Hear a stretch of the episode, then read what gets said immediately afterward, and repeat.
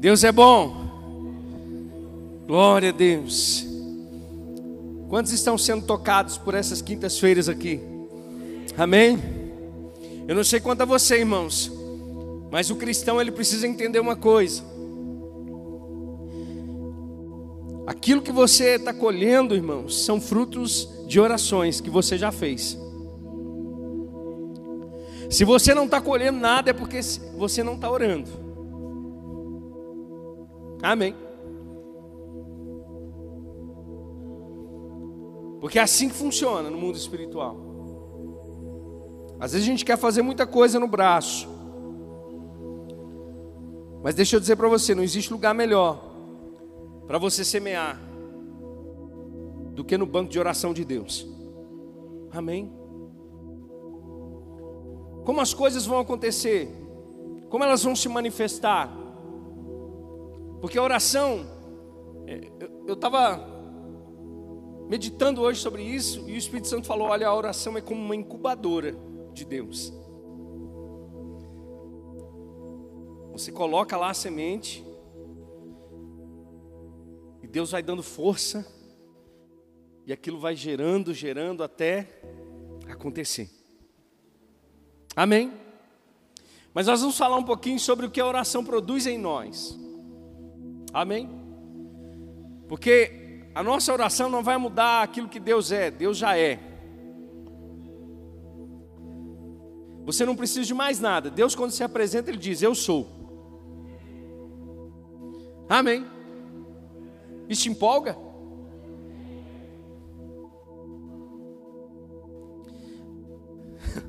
Lá no Egito tinha. Deus enviou dez pragas para dez deuses diferentes. Dez tipos de deuses diferentes que eles cultuavam lá. Mas para Moisés ele disse: Eu sou. Eu sou suficiente. Eu sou o único e verdadeiro Deus. Não existe nenhum além de mim. Eu tenho todo o poder. Amém. Agora, a oração ela vai produzir algumas coisas em nós. Ela vai produzir essas características na vida daquele que ora. Você vai ver isso na vida de pessoas que realmente têm uma vida de oração. Amém? Perseverança, confiança, esperança e paciência. É como exercícios que a gente faz, exercício físico. Você vai para a academia, você vai para a academia para que algo aconteça na sua vida, né? Física, produzir alguma coisa, tonificar os músculos, fortalecer os músculos. Agora, quando você vai, isso não acontece com você de braços cruzados. Você vai precisar se movimentar, você vai precisar agir. E o que acontece? Na oração funciona da mesma forma. Porque enquanto nós estamos orando para Deus agir em cima de uma circunstância, em cima de, de um problema, de uma enfermidade, além dele agir em cima daquilo que nós estamos orando, Ele está fazendo algo em nós. Deus está sempre promovendo o nosso crescimento. Amém. E na oração é o lugar onde vai se desenvolver essas quatro características: a perseverança, a confiança, a esperança e a paciência. Paulo, escrevendo aos Tessalonicenses, ele diz: orai continuamente. Então a Bíblia está nos dizendo que existe é, que deve existir uma constância na vida do cristão, a vida de oração. Assim como outras, é, assim como outras é, coisas que nós fazemos, práticas que nós é, espirituais que nós fazemos, como a meditação da palavra de Deus, é uma prática espiritual, amém? Amém, irmãos? Todo cristão precisa meditar na palavra de Deus. A meditação ela vai fazer com que a gente cresça espiritualmente.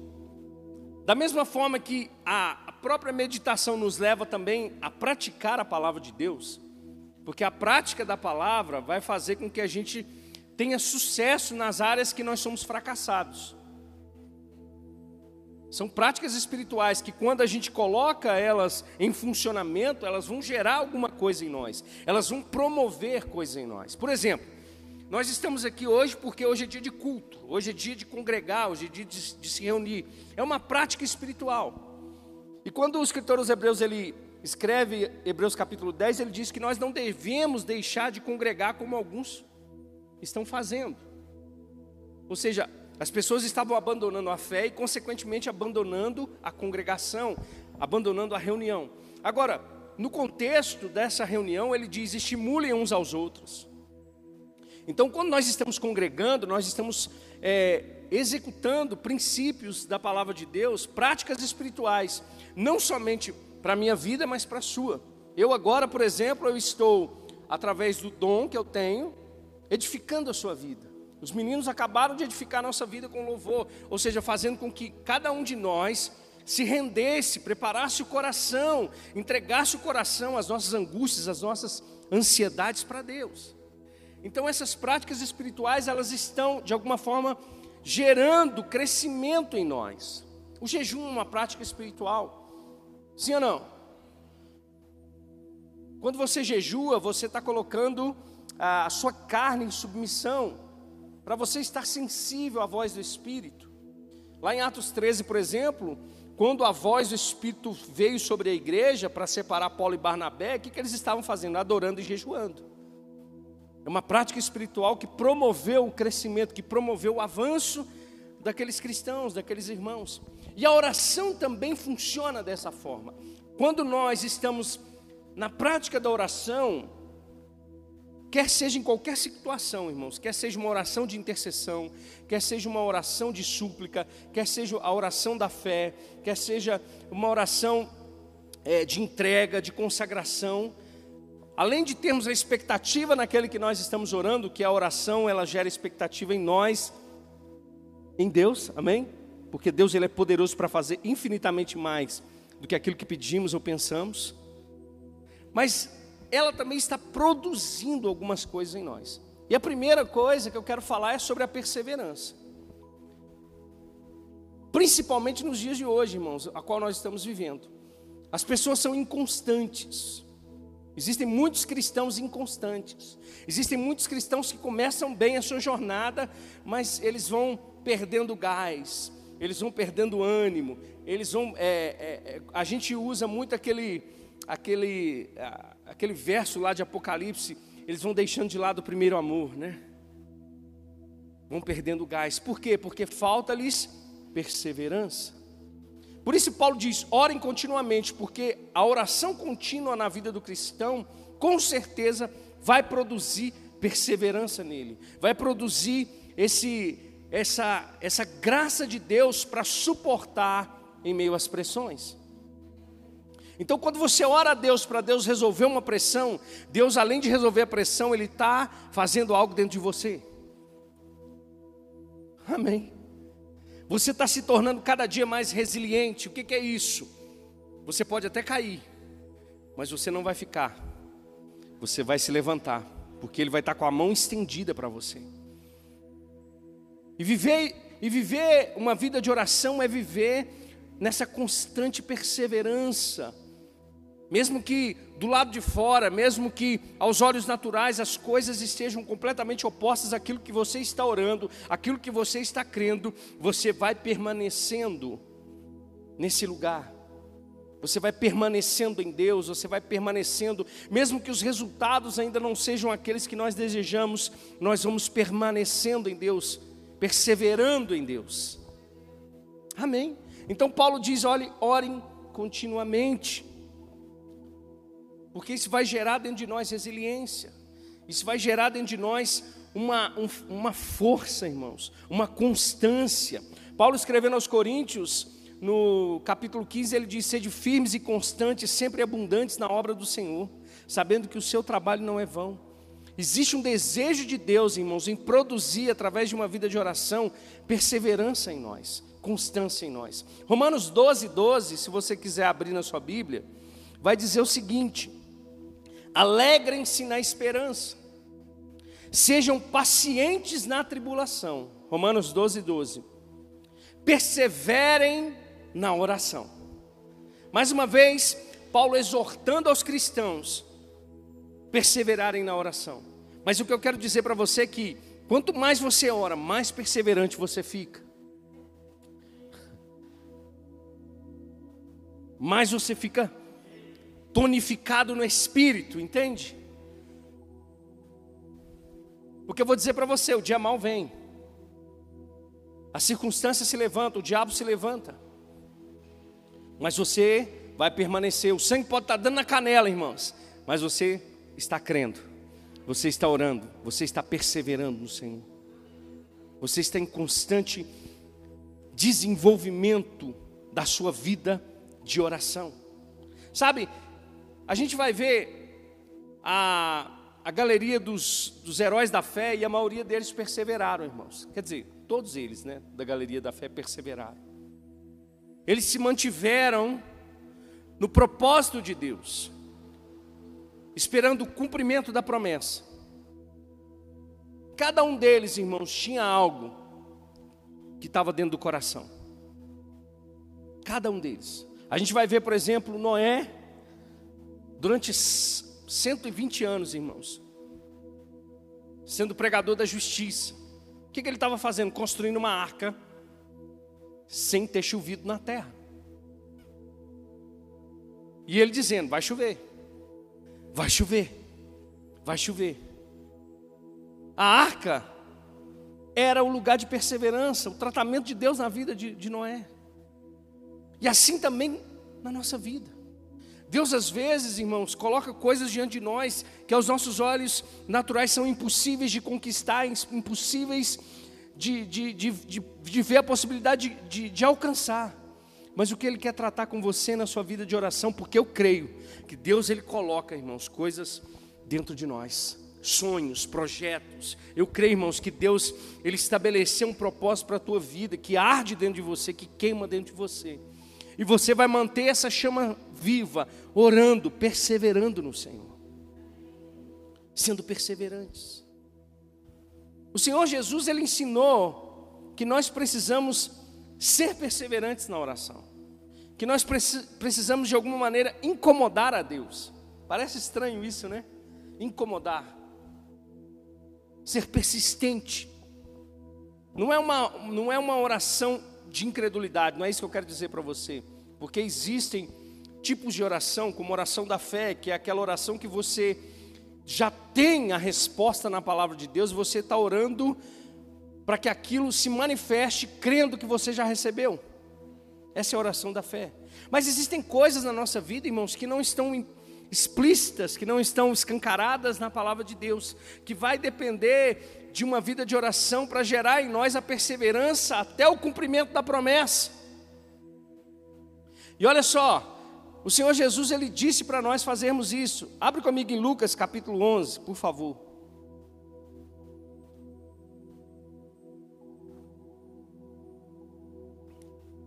Você ama a palavra de Deus? Lucas capítulo 11, a partir do verso 5. O Senhor Jesus vai dar esse exemplo de perseverança.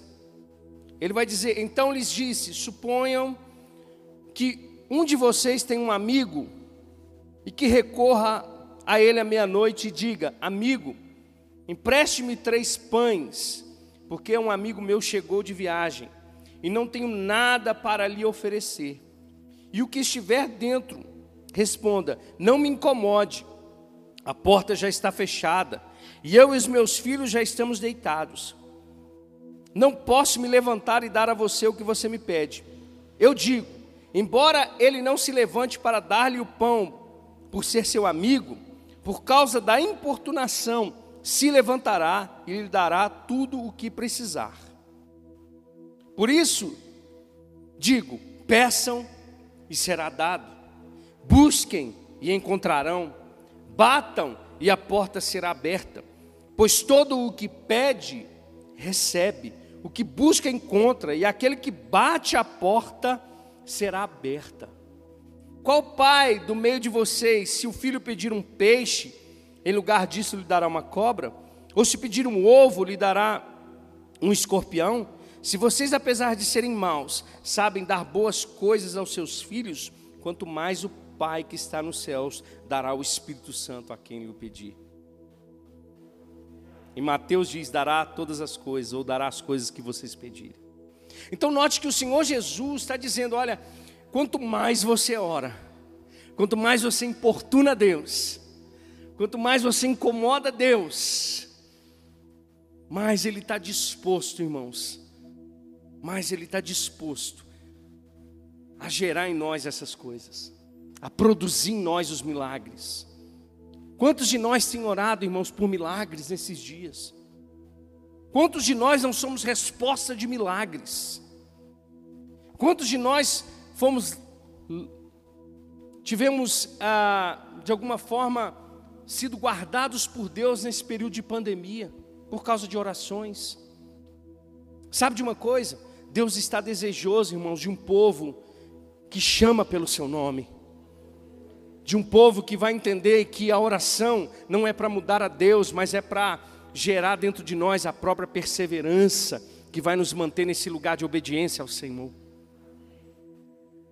Então, quanto mais você ora, irmãos, mais você vai ficar cascudo, mais você vai suportar as pressões. Você está comigo? Paulo foi assim, irmãos. Paulo recebeu revelações que ao homem ele não pôde nem sequer falar, eram coisas inefáveis.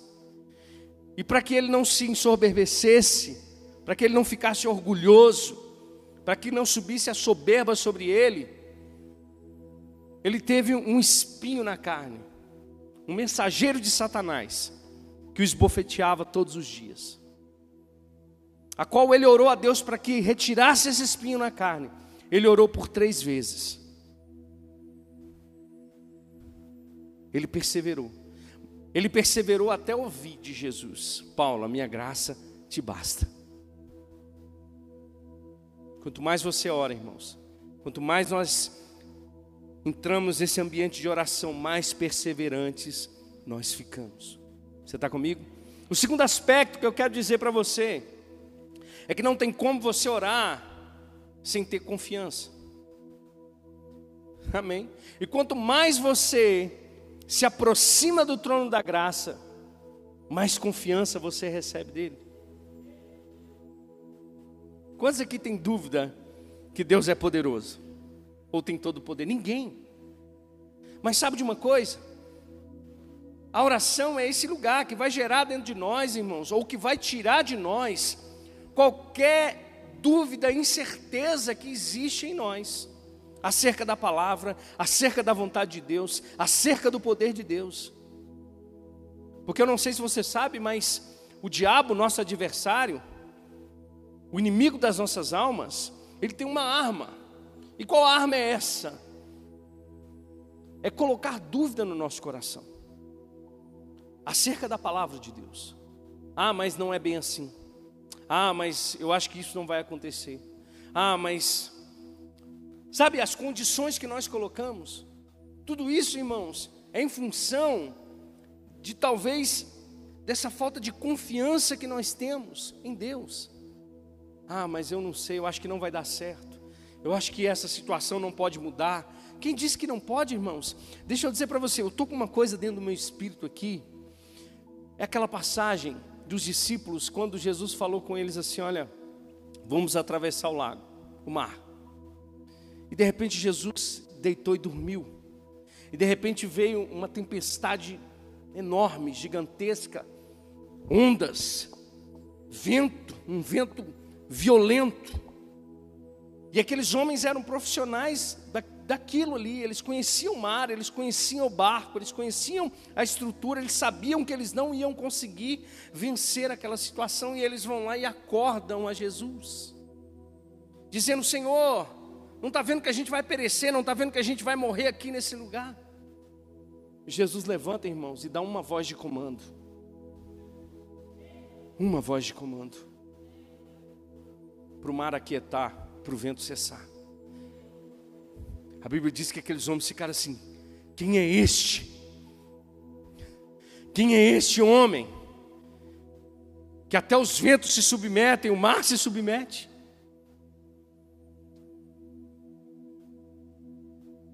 É tempo, irmãos, de nós começarmos a entrar nesse lugar de confiança e de vermos coisas extraordinárias de Deus acontecendo na minha vida, na sua vida, na sua casa, no seu trabalho, no seu ministério, na sua igreja.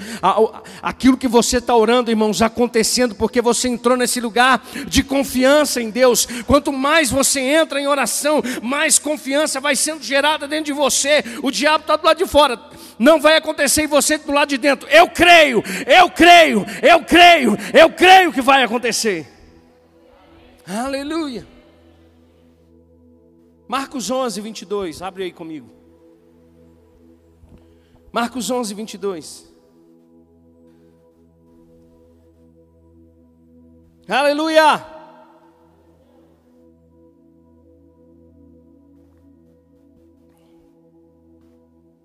Quanto mais você ora, irmão, mais confiança você vai tendo, mais fé vai sendo gerada dentro de você. Amém. Oh, aleluia.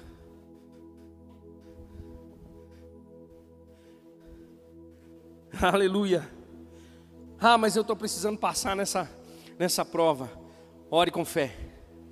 Ah, mas a situação é o que eu preciso, é impossível.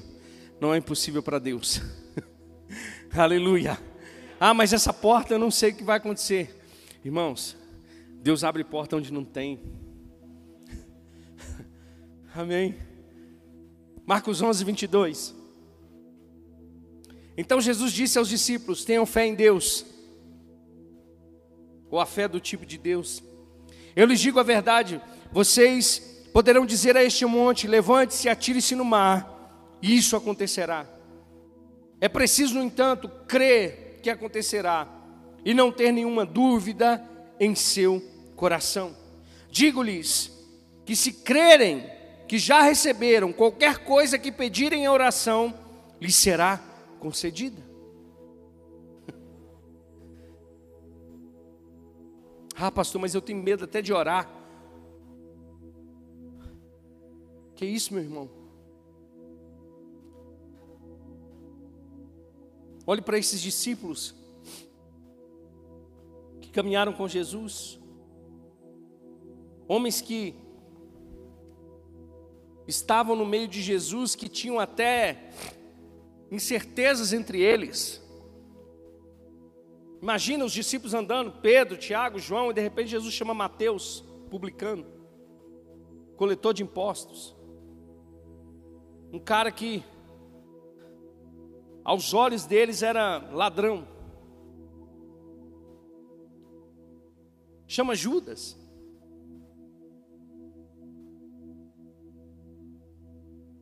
Mas esses homens entenderam o poder da oração. E quanto mais, irmãos, nós entramos nesse lugar, mais confiança nós recebemos da parte de Deus. Eu não sei sobre o que você tem orado nesses dias, mas o que eu tenho para dizer para você nessa noite, confie. Confie. Não deixe o diabo roubar isso de você. Não deixe aqueles que têm boca incrédula. Porque eu vou dizer para você, muitas pessoas vão estar do seu lado que não creem. Eu não estou dizendo para você desconsiderar essas pessoas. Caminhe com elas. Mas não coloque no coração aquilo que elas lançam nos seus ouvidos. Caminhe com elas para que elas vejam a glória de Deus sendo manifestada através da sua vida. Você está comigo? Quanto mais você ora, mais isso vai produzir confiança dentro de você. Quanto mais você ora, mais fé vai ser liberada. Falei aqui no domingo sobre a oração de Evan Roberts, um menino de 13 anos de idade que orou pedindo para ser cheio do Espírito Santo e para reavivar o país de Gales. Sabe o que significa isso? 100 mil pessoas se rendendo a Jesus, um país inteiro sendo transformado. Por quê? Porque ele sabia quem ele estava pedindo. Peçam-lhe será dado. Batam e a porta vai se abrir. Busquem e vocês encontrarão.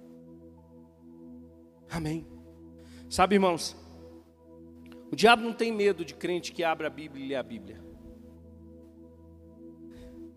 O diabo tem medo é de quem permanece na oração.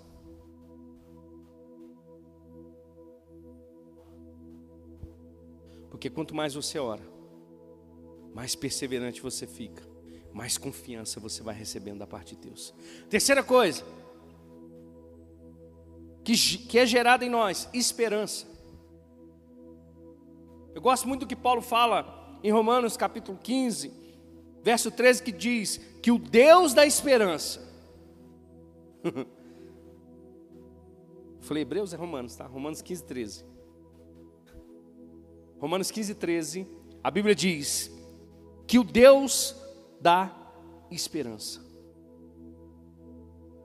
os encha de toda alegria e paz por sua confiança nele, para que vocês transbordem de esperança pelo poder do Espírito Santo.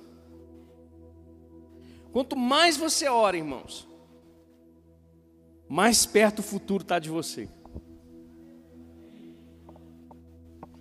Ah, vocês estão por fora. Quanto mais você ora, irmãos, o Deus de paz vai nos encher com alegria e com toda a esperança, para transbordarmos em esperança. O que é esperança, irmãos?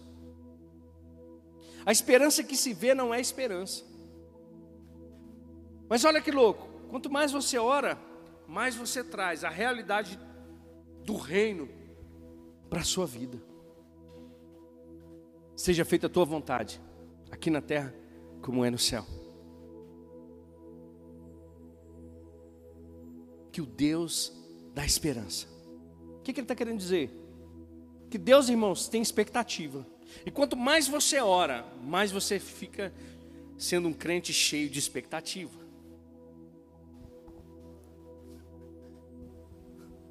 Quanto mais você ora, irmãos, mais esperança você tem.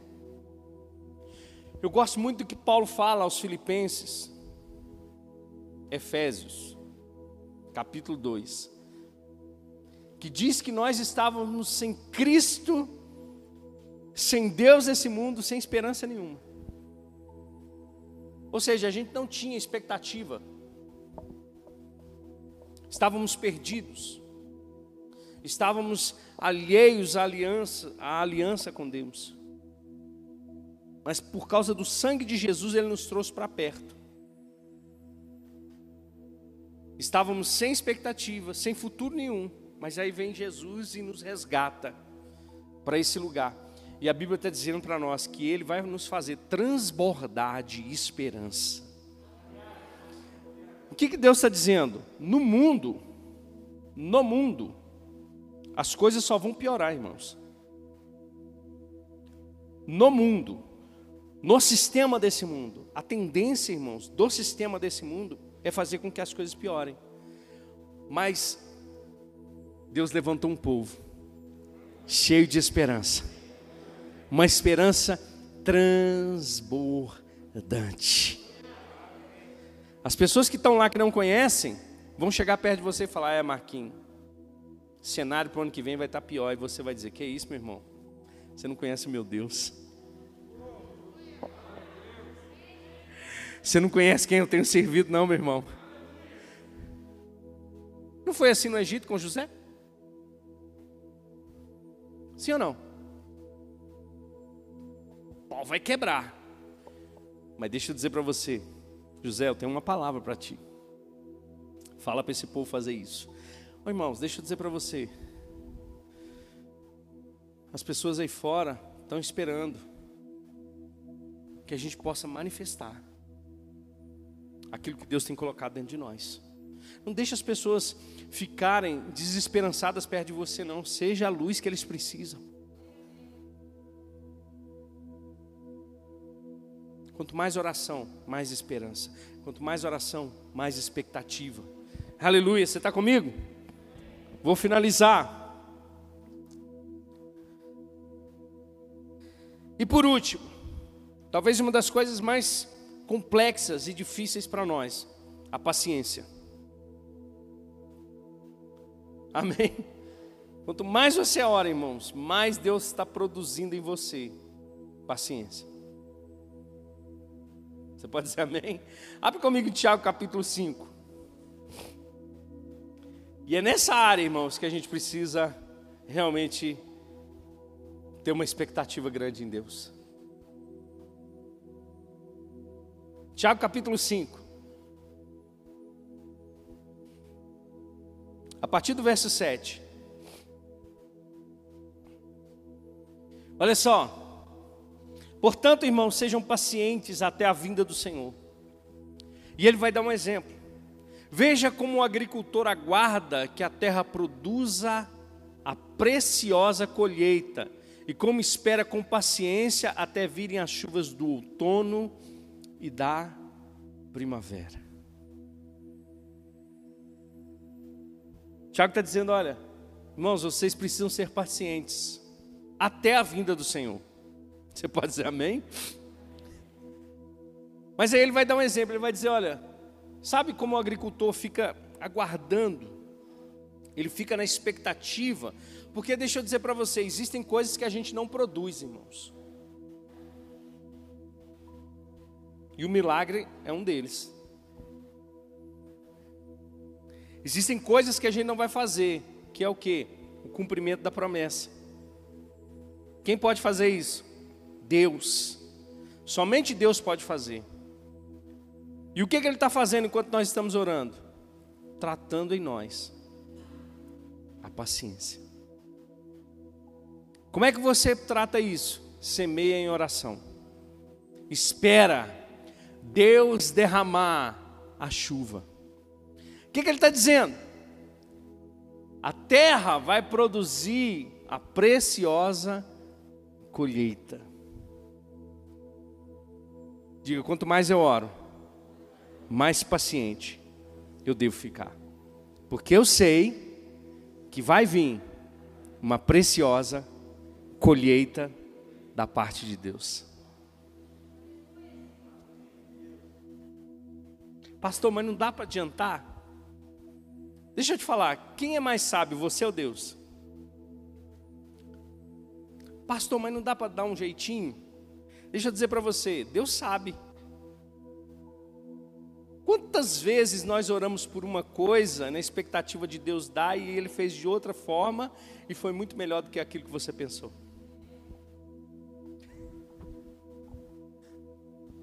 Ele só estava tratando você, a paciência. Espera, meu filho. Espera. Fica, fica tranquilo tranquilo, que Ele está produzindo em você o fruto do Espírito. Eu só quero terminar com um outro versículo aqui, que está lá em Isaías. E nós vamos orar. Quantos querem ter o Espírito fortalecido nessa noite? Isaías capítulo 40, verso 28.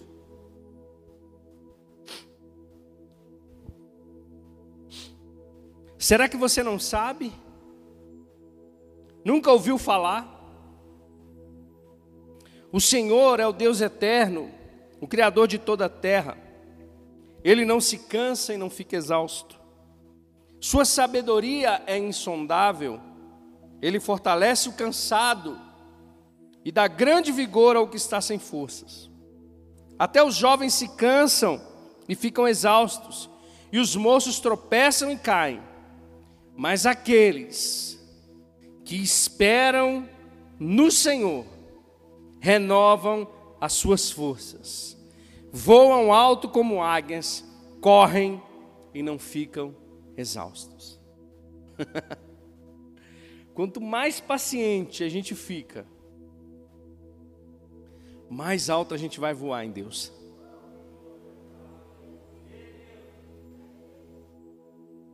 Quanto mais você espera, mais refrigério de Deus você recebe.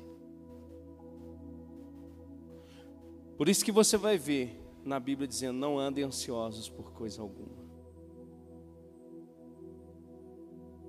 Quantos querem ser fortalecidos nessa noite?